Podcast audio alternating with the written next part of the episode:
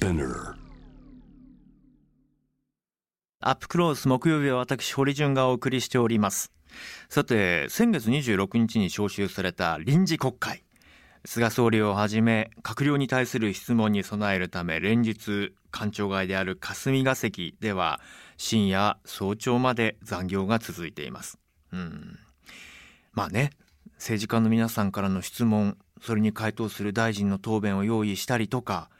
あなかなかな作業が続いています。ヒアリングなんかもありますもんね。さあこうした中霞が関の働き方に関する提言への署名活動がスタートしているんです。皆さんご存知でしたか？各省庁は22時から翌朝5時を完全閉庁し緊急の業務や必要最低限の議員の質問対応などはテレワークで行う体制を作ってくださいという訴えなんです。なぜ今霞が関の働き方改革なのか提言を行った19人の発起人の一人株式会社ワークライフバランス代表取締役社長小室義恵さんにお話を伺います小室さんこんばんはこんばんは。よろしくお願いします。よろしくお願いしますはい。いやあのーまあ本当霞が関夜歩いてあのあ電気ついてんだなっていいを言ったことがある方はねすぐピンとくるかと思うんですけどもそういう、まあ、時期ですね国会が開いていると。はい。ちなみにこの時間帯は小室さんあのワークをしていい時間帯かどうかということで 僭越ながらあのオファーさせていただいて大丈夫かなと思ったんですけども今どういう状況ですか？今日はあの自宅におりまして完全にライフの時間の真っ只中。あですね。大変失礼いたしました。いえいえ、ちょっともしかしたら子供が乱入しちゃうなんていういやもうもちろんどうぞ。大変あの僕らがお邪魔しているという状況ですので。さてあの19人の発起人にはサイボーズの青野社長そして、ヤフーの川辺社長ドワンゴの夏野社長なども名を連ねています、うん。まあ、そして小室さんとどうして今改めてこの霞が関の働き方改革を提言することになったのか教えてください。はい。あの私ども8月にですね、えーコロナ禍におけるえー省庁の働き方実態調査っていうのを発表したんですけれども、えーなんとこのコロナの、まあ、もちろんそのある程度、えーいつも以上に、えーコロナの対策ということで、えええー否定していたんだと思いますがあの官僚の、まあ、アンケートに答えた方のうちの4割が100時間を超える残業をしていて。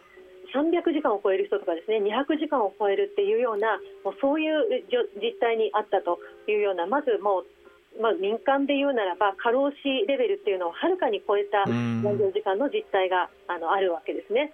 でそれからもう一つそのじゃあその残業の実態っていうのは一体私たちとにどういう影響があるのかと考えるとえこれあの国会シーズンに関してだけでも、まあ、これあの慶応大学の岩本教授の調査なんですけれどもはい官僚の残業代だけで1国会で102億円かかってるんですね。うんでただ、この102億円の3倍はあのさらに本当はサービス残業していると言われています。うんであとはタクシーで帰宅する、えー費用が追加で22億円かかっていると、でコロナの今回、まあ、大変厳しい中で、えー10万円出るか出ないかなんていうその給付金の話もものすごく長引いて、ええ。えーなかなか出なかった中でこれだけの残業代があのこれ、後ほどお話ししますが、やはりこの国会のやり方によって、非常に非効率でこれだけ使われている、もうこの非常事態で日本全体がその金銭的にも非常にシビアな時期だからこそ、ええこんなことがどうして見直せないんだろうかっていうところにあの問題意識を持っています。そうですよね、まあ、これだけ改革の旗を振っている菅政権だからこそ足元の改革をというあのお金のこともさることながらやっぱりこのコロナ禍で本当に各自治体の役所の皆さんをはじめ本当にもうはい、頑張って支えてくださってますから そういう現場の人たちの命と健康とそしてモチベーションを大切にしておくことっていうのはこれはもう国民にとっても大事なポイントですよね。まさにあの今、若手官僚の7人に1人が離職を考えていると言われていて、え。私たちはこれをそのあまりこう自分事として考えたことないと思うんですけど、その、うん国家公務員の残業が何なのっていうふうに思われるかもしれないんですけれども、それによってそのこの国を良くしようという思い一つで官僚になった方々が、まあ、途中で思いがあのまだ達成できてないうちに辞めてしまうと。でそうすると結局私たちにそのもたらされる行政サービスの質がどんどん落ちていくわけですので、えー、官僚の働き方っていうところは私たちの生活とすごく密接なんじゃないかなっていうふうに思います。あの小室さんご自身これまでそのいろいろなこう行政機関、まあ、そしてこうメディア企業も含めてなかなかこう改革が進まない現場でいやいややったらできるんですよ、ね、ほらできたでしょ。っていうことをずっと実践されてこられました。けれども今やはりこのタイミングで霞が関の改革がやっぱり必要なんだと改めてこのムーブメントを作ろうとされている理由はどこにあるんですか？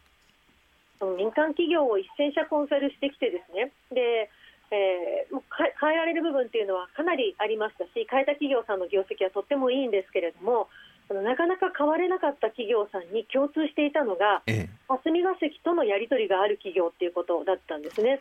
でなんだかその行政とのやり取りがあって関係性が深い業界ほど長時間労働が全然変わっていない。え、でそれはその自分たちの内部で働き方改革をどんなにやっても、まあ、何かしら金曜の夜に大量の資料の提出を求められて、でそれのあの納期は月曜の朝なんですね、うん、でそうするともうそれは土日に出勤して全部やれということになると、でこれは結局、その企業の中だけで完結するわけではなくて、こういうオーダーが来たから、じゃあ、孫受け会社、えー、子会社も全部その請け負っている会社たちに、これ全部単納期で月曜日までに出せというようなことを、さらに下に言っていくもんですから、あの残業の連鎖が起きているんですよね。こういうその一企業ごとの働き方の、まあ、残業の震源地みたいなところがあの霞が関なわけなんです。ただじゃあ霞が関の震源地はというと、まあ、これ永田町なんですよね。政治ですね。はい、あの国会シーズンが特にそうですけれども、えっと、実は今回、コロナ禍でその調査したときに官僚たちにアンケートを取ったらあのこの私たちにはそのテレワークを実施してください、対面を避けてくださいと言っているときに、えなんとそのいろんな、えー、説明を議員さんから呼ばれているわけですけれども、電話やテレワークでそのウェブ会議でいいですかと言ったら、9割が応じてもらえなかった、えー、政治家の方に？そうです、えー、対面できなさいと。あのひどいケースだとあの対面で話し、かつ失礼だからマスクを取りなさいとまで言われていたというですね。いやそれはもう本当にモラルが問われる部分じゃないですか、それこそ。かなり信じられないような状況があって、うん、でまあ、そういうその、まあ、常日頃からそのような状態で、かつあの特に国会シーズンの時には、翌日の大臣の国会答弁の質問通告が、えー、まあ、本当は2日前ルールなんですけれども、えー、それを前日の22時とか3時に投げてくると。でこれはあの台風で官僚が帰れないかもしれないと言われたような、まあ、あの昨年ですけれどもそんな日にもあのもう交通手段が止まっているというのに23時に投げたとかですね、でそういうようなことが実際に行われていてこの政治家がそのどれだけその働き方、相手の働き方に配慮できるのかっていうようなことが今まで全く欠如してきてですね、でその結果、まあ、霞が関が、まあ、大残業になって、でまあ、すごくこう長い時間待機させられるので、その中で彼らが仕事をずっと続けるので、そこから民間にいろんなあのオーダーがこう出ていくというようなことが起きてしまう、これはその震源地の震源地から全部、あの構造ごと改革していかないと長時間労働の疲弊っていうようなところがこの国に蔓延していざコロナで、えー、ガッとこう何かしら対応に人手が必要だなんていう時にももう1年頃から疲弊しちゃってるもんですから、えー、追加のパワーなんて出てこないっていうんですね。これはすごい危機なんじゃないかなと思ってます。今回その今まで経営者の皆さんにもしくはまあ政治官僚の皆さんに直接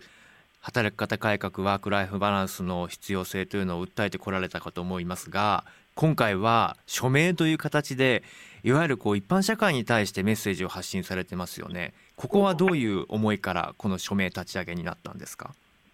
まあ、私あのもう本当に今まで何度もですね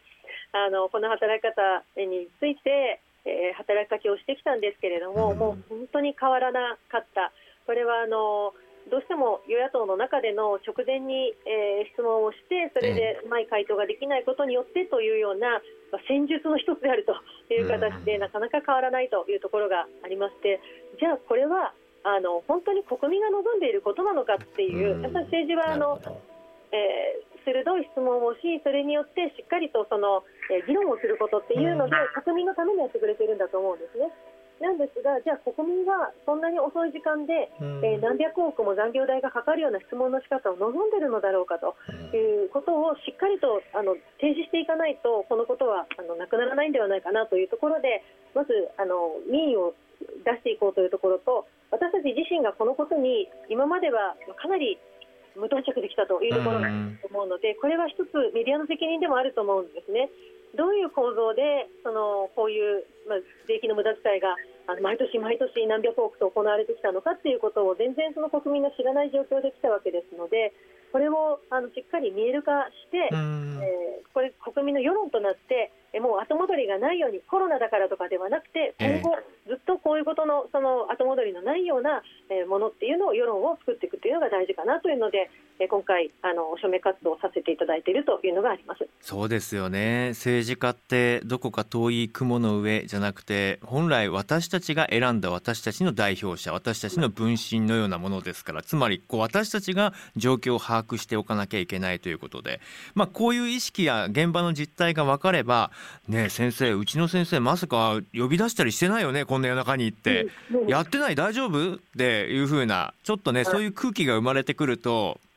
支援者に向けていや私は大変官僚の皆さんの健康も考えてあの常識的な時間にやっておりますというようなそういう変化が生まれる可能性があるってことですよね。はい。本当にそう思います、うん、あとその今回各省庁は22時から翌朝5時を完全閉庁というふうに時間を切りましたよね。この朝の5時というのはどういう理由からになるんでしょうか？いや今思ったら5時じゃなくても6時、7時でもよかったなと思うんですけれど、うん、私もちょっと弱気だったのかなと思います。が、あの 最低限7時間空けてよと思ったんですが、ええ、あのこれ、夜遅く質問通告するだけじゃなくて、はい、早朝からあの大臣のえー、説明時間というようなことですごい早い時間に、えー、登庁させられている、まあ、官僚も多いんですよね、なので、せめて朝、そんなあのバカ早い時間に行かなくてもいいようにって思いましたけど、ちょっと5時でもやっぱ早いなと今思うと思いますね。まだあれですもんね、始発がちょっとぎりぎり、ちょっと離れると、なかなかこの時間っていうのは無理ですもんね。はい、ちょっとそこは変えようと思います、ああ、そうか、なるほど。あのそもそも官僚の皆さんはあのサブロ協定外残業時間に上限がないという働き方なんですって。やっぱり一般企業のの社員の皆さんとはちょっと働く条件がそもそも違うんですよね。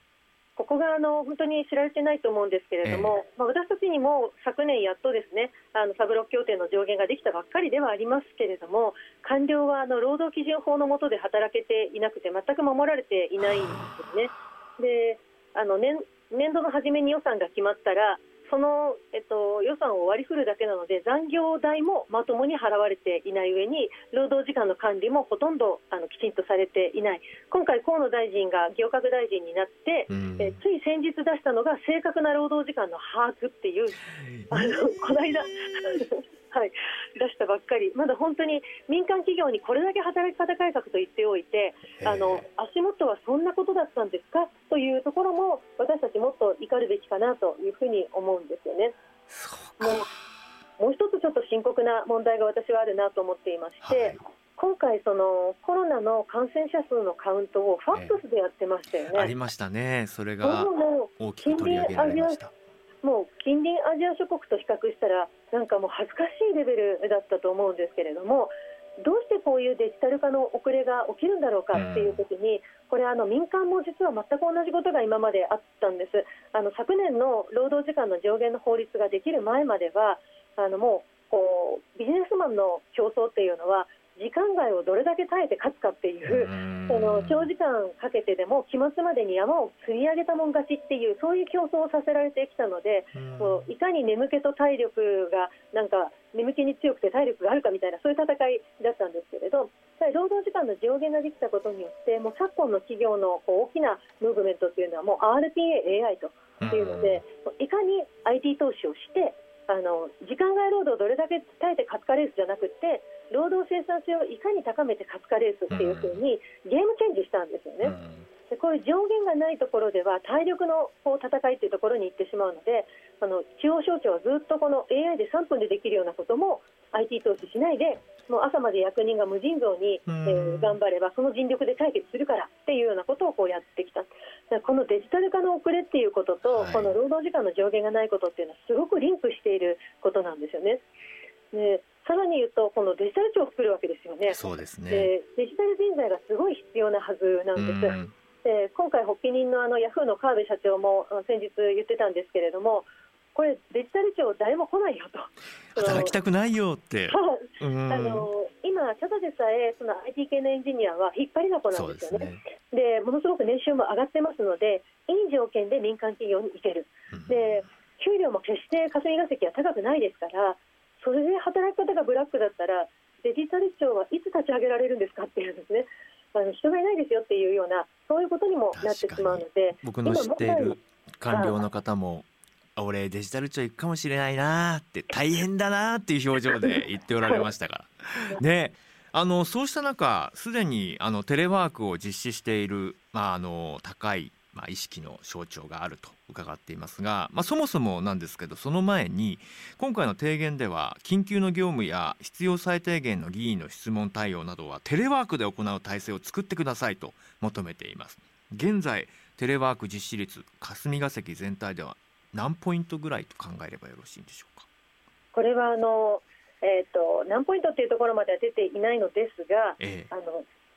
少なくともコロナ以前はまあ全くやってなかったというところから、えー、コロナを機にですねえー、第1波の時にはまあほとんどできませんでした、あのハードがほとんど整っていなくって、そして回線も整ってなかったので、3人で1つの接続回線を使う、もう一杯のかけそばみたいなですね。感じのテレワークになっていて、自分は午前中しかネットにつなげないみたいな、そういう感じであのやっていたのが、この国の中央の実態で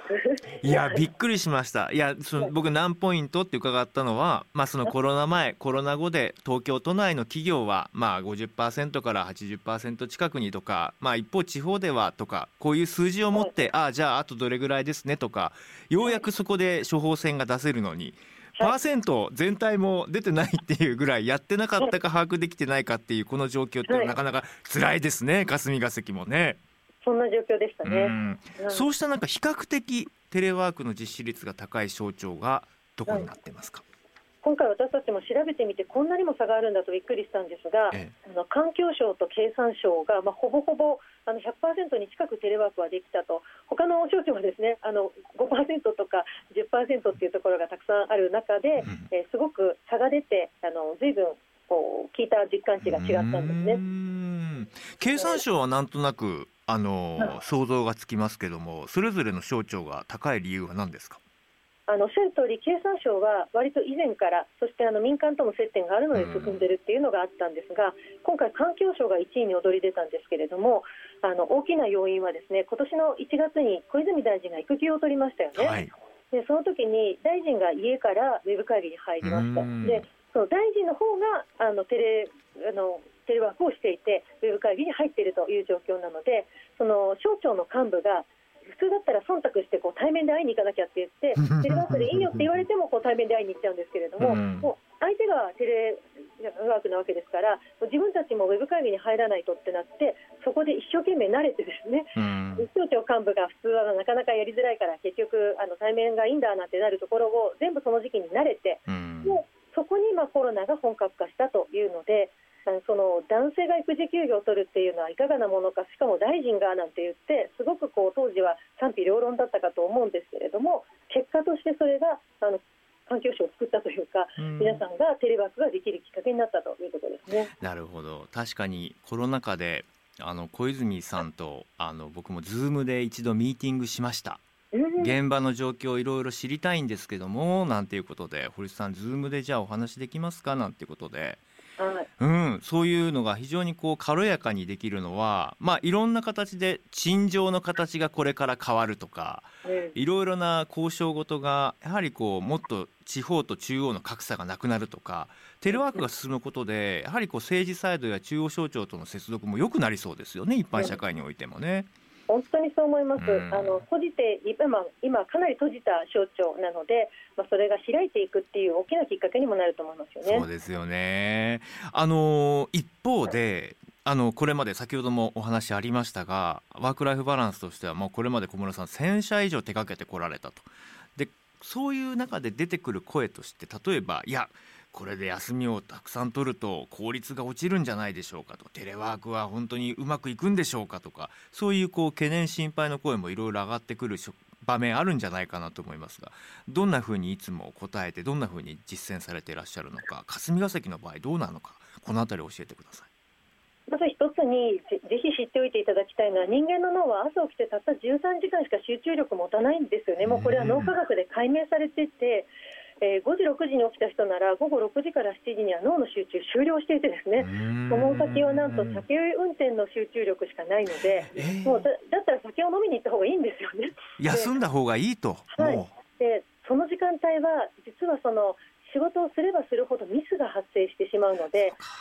そのクレームが増えたりだとか、それを怒られてストレスが増えたりするので、メンタル疾患があの増増大してしまうと。でこれあの私どもがコンサルした監査法人さんではその20時に、えー、ネットワークの切断を切ってもう20時以降はつなげない仕事にならないというふうにしたところその産業医の部屋を訪れるうつ病で体調不良でっていう方がなんと4割も減ったんですよね。なるほど。もう強制的にもう電源つかない。そしたらメンタルヘルスが値向上してるってことですね。そうなんです。だから実は生産性はあるところ以上働かないことによって上がるというのがあって、でまたもう一つ言えるのはこのえー、たとえその体がなんとか持ってですねでメンタルにはならずにいても実はその睡眠不足になると脳の扁桃体という部分が大きくなっていってこの扁桃体っていうのは怒りをすごく感じやすい部位なんですね。なので睡眠不足の人ほどよくイライラすると言いますが、はい、単なるイライラじゃなくてやっぱり人にパワハラをしてみたりだとか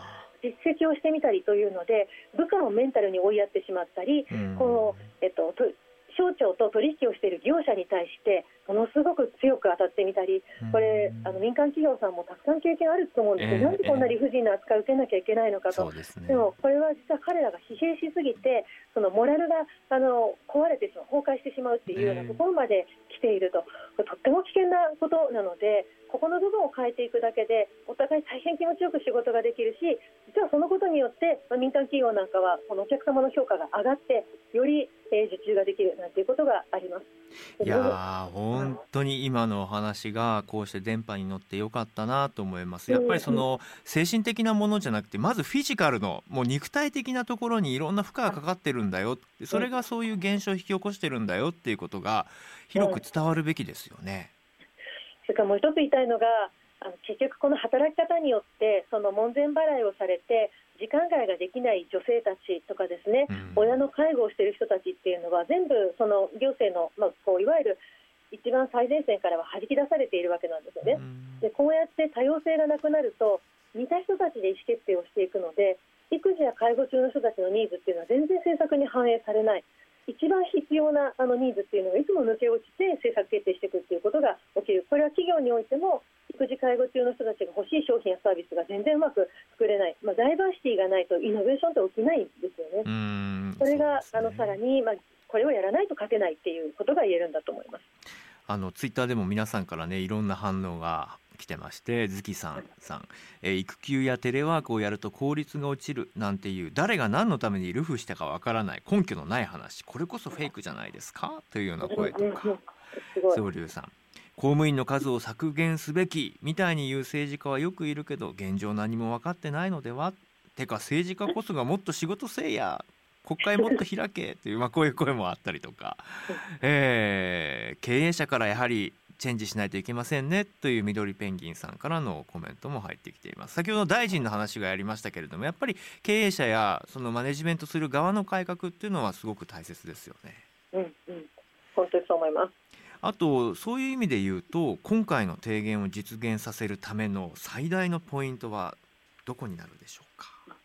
あの今回このこういう構造にあるその私たちの税金がこんな形でその遅い時間の質問通告ということをきっかけに何百億と使われているっていうことこれをまずあのしっかり知ってそこにノーだよということを突きつけていくのが大事なんだと思うんですよね。で正しく批判することももともと2日前ルールがあるわけですから全然それが守られていないっていうそのことをあの、まあ、今回私たちそのチェンジオルグというサイトであの署名を募っているんですけれども、えー、なかなかそういう声っていうのは今まで上げ上げることができなかった。特にその官僚は毎回このことをなんとかあのどこかに知ってほしいということでツイッターに投稿したりなんていうことがあったんですけれど、えー、そうするとあのもう議員さんから返り討ちにあってですね、でも全く今まであの実現できなかったということで彼らでは変更できない、えー、自分たちでは変えられないということを私たちが一番不利益を被っているわけですから私たちがいかに行動するか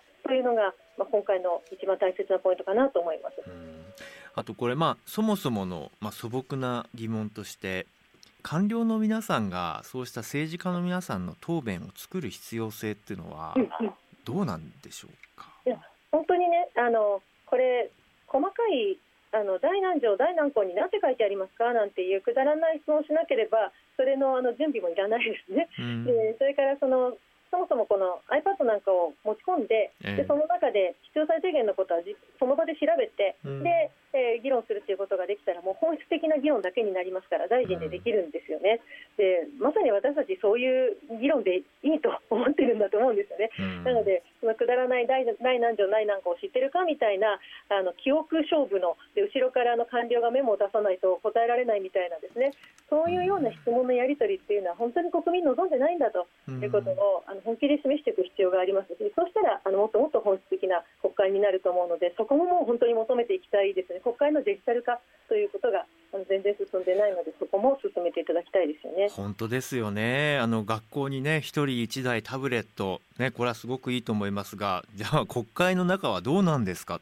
議会の中はどうなんですか？デジタル化がとても遅れてますよね。はい。本当にそう思います、うん、あの今回文科省が新しいあの大臣や政務官をお出迎えするのになんか深夜のお出迎え式をやりましたよね。はい、でああいう感覚も完全にこうずれてしまっている、でそういう中でその教育のデジタル化をなんていうのが今まで全然進まなかったの。そりゃそうだなっていう感じで、今回コロナ禍で近隣アジア諸国はあっという間にオンライン授業でしたよね。そうでしたね。でも日本の公立の学校はあのただ待機自粛、えもすごく教育の機会が失われた、えー、こういうことって全部その省庁のアナログさっていうことと連動してるんだっていうことをですね、これはもう母親の立場としてですけれども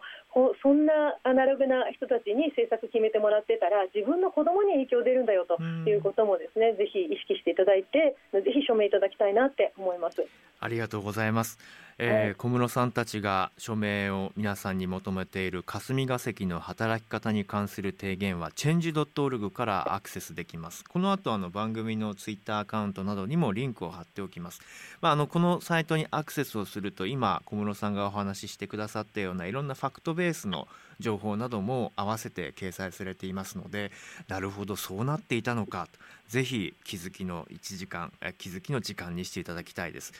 えー、署名力を貸してください。さあ今夜は霞が関の働き方改革について株式会社ワークライフバランス代表の小室義恵さんにお話を伺いました。小室さん遅い時間にご自宅からご出演ありがとうございました、ありがとうございました。堀潤です。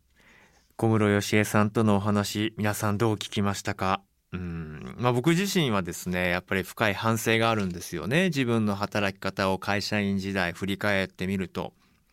猛烈社員だったと思いますよやっぱり24時間働いていて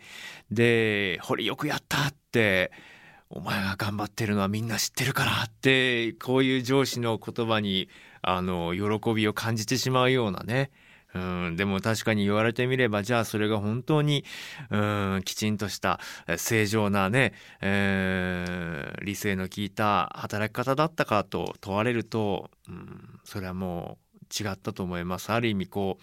う、うん、何かに侵されていたかなという、支配されていたかなっていう、